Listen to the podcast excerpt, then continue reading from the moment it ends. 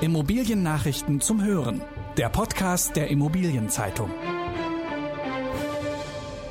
Vonovias zwei Gesichter. Ein Supermarkt mit Blumenladen ist kein Fachmarkt. Mehr Baugenehmigungen bei zwei Familienhäusern. Diese Folge wird gesponsert von WealthCap. Laut der aktuellen WealthCap Immobilien-Trendstudie stärkt Corona das Interesse an Immobilieninvestments. Welche Einschätzungen die befragten Produkteinkäufer, Vertriebspartner und Kapitalanleger im Detail haben, lesen Sie unter expertise.wealthcap.com. Vonovias zwei Gesichter. Während Vonovia an der Börse Erfolge feiert, gehen Mieter und Mietervereine regelmäßig juristisch gegen das Unternehmen vor. Im Zentrum der Kritik stehen einerseits Mieterhöhungen durch Modernisierungen. Dagegen vorzugehen ist mit einem hohen Aufwand verbunden. Nach Ansicht des Mieterbundes müssten die Modernisierungsmieterhöhungen aber deutlich niedriger ausfallen. Wer mit einer Nebenkostenabrechnung nicht einverstanden ist, muss einzeln klagen. Vonovia-Vorstandsmitglied Arndt Fittgau verteidigt dagegen das System, das das Unternehmen für die Modernisierungsumlage eingeführt hat und hebt die Herausforderungen durch Klimaneutralität und bezahlbares Wohnen hervor. Durch die Übernahme der Nummer zwei am Markt Deutsche Wohnen wird Vonovia der größte deutsche Immobilienkonzern. SPD-Bundestagsmitglied Michael Groß befürchtet dadurch das Entstehen eines Marktmonopols. Der Konzern bewirbt jedoch das eigene Bekenntnis zu Klimastrategie und sozialer Verantwortung. Andererseits werden dem Unternehmen von Mieterseite auch überhöhte und undurchsichtige Betriebskosten durch die Übernahme von Dienstleistern vorgeworfen. Mietervereine sehen darin den Versuch, eine weitere Ertragsquelle zu erschließen. Vonovia begründet diese Übernahmen mit Qualitätssicherung. Mehr zum Thema erfahren Sie in der aktuellen Printausgabe der Immobilienzeitung mit dem Titel Die zwei Gesichter der Vonovia. Seconomy konkretisiert Media Saturn Ladenschließungen. Der Elektronikhändler Seconomy will in Deutschland bis Ende September 13 Filialen der Marken Mediamarkt und Saturn schließen. Hinzu kommen 10 bis 15 Standorte im Ausland, so Seconomy Finanzvorstand Florian Wieser.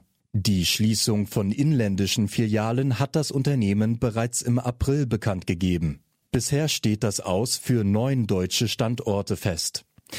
Das seien Einzelfälle, wie eine Sprecherin des Unternehmens auf IZ-Anfrage angesichts von rund 1000 Märkten in Europa und rund 430 in Deutschland betont.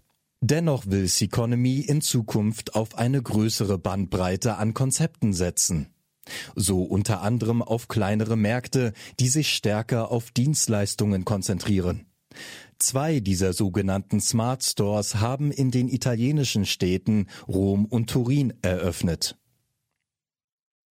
Folgen der Pandemie treiben Grundsteuer nach oben. Im Corona-Jahr 2020 hat bundesweit jede zehnte Kommune die Grundsteuer erhöht. Vor der Pandemie taten dies deutlich weniger Städte und Gemeinden. Laut einer Studie zahlten Einwohner in Nordrhein-Westfalen im vergangenen Jahr im Schnitt 212 Euro an Grundsteuer und hatten damit die höchste Belastung. In Bayern wurden dagegen im Schnitt nur 139 Euro fällig. Das sind 73 Euro weniger als in Nordrhein-Westfalen. Bundesweit lag der Durchschnittsbetrag bei 172 Euro. Die Grundsteuer wird auf bebaute und bebaubare Grundstücke erhoben, von Eigentümern bezahlt und auf Mieter umgelegt. Mit der Erhöhung wollten die durch die Pandemie belasteten Kommunen ihre Einnahmen steigern. Deshalb seien weitere Aufschläge zu erwarten, warnen die Autoren der Studie. Mehr Baugenehmigungen bei zwei Familienhäusern. In den ersten sechs Monaten des Jahres sind mehr Wohnungen genehmigt worden als im ersten Halbjahr 2020. Rund 186.000 Einheiten sollen in Deutschland neu gebaut werden. Das wäre ein Plus von fast acht Prozent. Das Wachstum ist aber bei den Gebäudearten sehr unterschiedlich. Den Löwenanteil registrieren die Statistiker bei zwei Familienhäusern mit einem Plus von fast 40 Prozent. Bei Einfamilienhäusern liegt das Wachstum nur bei einem Zehntel. Der Maklerverband IVD wertet die gestiegenen Baugenehmigungszahlen als gute Nachricht für Mieter, weil sich für sie der Wohnungsmarkt entspannt. Auffällig sei der deutliche Anstieg der Zahlen im Vergleich zum ersten Halbjahr 2019 um 15 Prozent, als es die Corona-Krise noch nicht gab. Es handele sich beim aktuellen Wachstum also um eine nachhaltige Entwicklung und keinen pandemiebedingten Sondereffekt, meint der Maklerverband. Politischen Forderungen nach mehr Mietregulierung werde damit zunehmend der Boden entzogen. Ein Supermarkt mit Blumenladen ist kein Fachmarktzentrum. Die Bewertungs- und Gutachterfirma im Tages hat ein Modell zur besseren Unterscheidung von Handelsimmobilien erstellt. Aus Sicht von im Tageschef Andreas Link können zum Beispiel Renditen so genauer ermittelt werden. Als Basis werden die fünf Faktoren Mieterstruktur, Lage, Mietfläche, Sortiment und Gebäudestruktur herangezogen. Über Ja-Nein-Fragen wird die Immobilie dann einem von 17 Objekttypen zugeordnet. Sechs dieser Objekttypen haben nur einen Handelsmieter, die anderen elf dagegen mehrere. In die erste Kategorie fallen neben dem Fachmarkt und dem Waren- und Kaufhausimmobilien aus dem Lebensmittelbereich Discounter, Supermarkt, Verbrauchermarkt und SB-Warenhaus. Entscheidend sind hierbei Sortiment und Größe. Bei den Objekten mit mehreren Handelsmietern ist auch die Anzahl der Mieter wichtig. Ab 10.000 Quadratmetern werden diese in unterschiedliche Arten von Centern unterteilt.